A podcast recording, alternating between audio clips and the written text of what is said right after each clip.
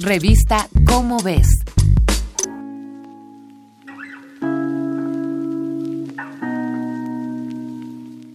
Sé que la luna o la palabra luna es una letra que fue creada para la compleja escritura de esa rara cosa que somos, numerosa y una. Es uno de los símbolos que al hombre da el hado o el azar para que un día, de exaltación gloriosa o de agonía, pueda escribir su verdadero nombre.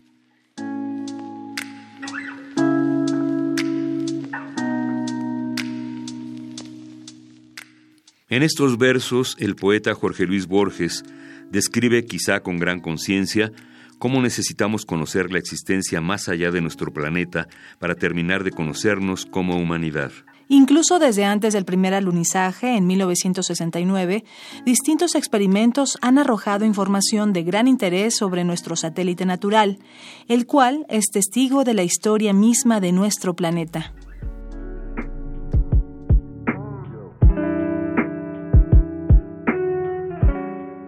Fue Galileo Galilei quien hizo los primeros grandes avances para conocer la estructura de la Luna.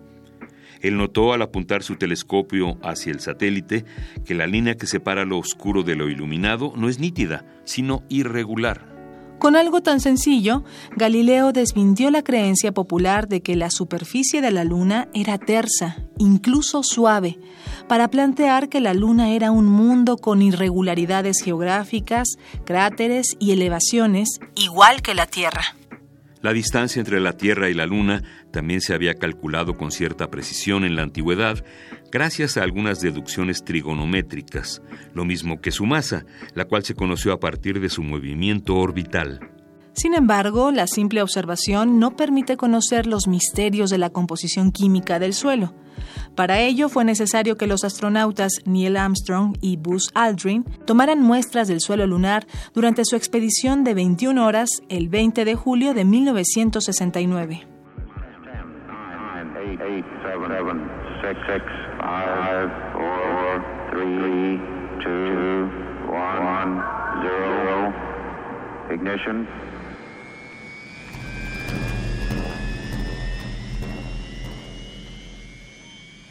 Cuando éstas llegaron a la Tierra cinco días después, los científicos tenían primero que comprobar que las rocas no significaran ningún peligro para la comunidad científica e incluso para el equilibrio de nuestro planeta.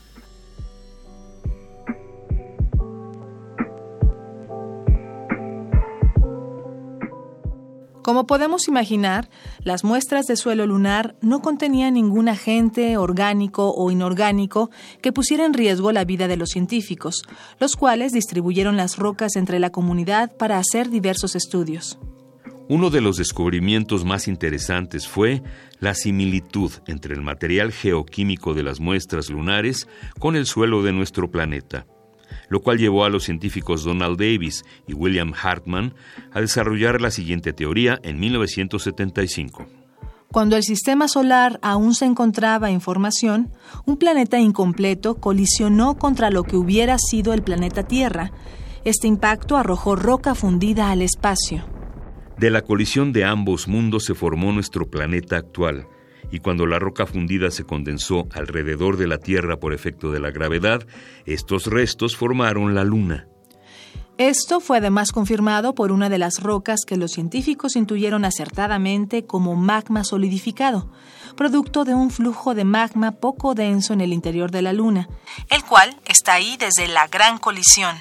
Además, los astronautas del Apolo 11 dejaron sobre la superficie lunar diversos sismógrafos que ayudaron por mucho tiempo a medir la actividad geofísica de nuestro satélite natural.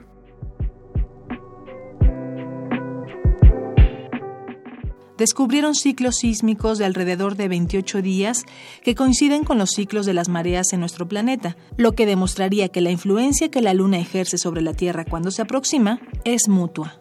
Tras cinco décadas de estudiar nuestro satélite natural, la información nos sigue sorprendiendo y revelando más del funcionamiento de nuestro sistema solar.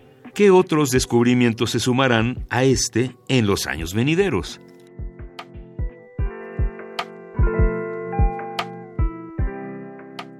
Esta es una coproducción de Radio UNAM y la Dirección General de Divulgación de la Ciencia de la UNAM, basada en el artículo Gran Salto para la Ciencia, lo que sabemos de la Luna por haber ido, escrito por Sergio de Régules. Si deseas saber más de lo que hemos aprendido sobre la Luna, consulta la revista Cómo ves, la publicación mensual de divulgación científica de la UNAM. Revista Cómo ves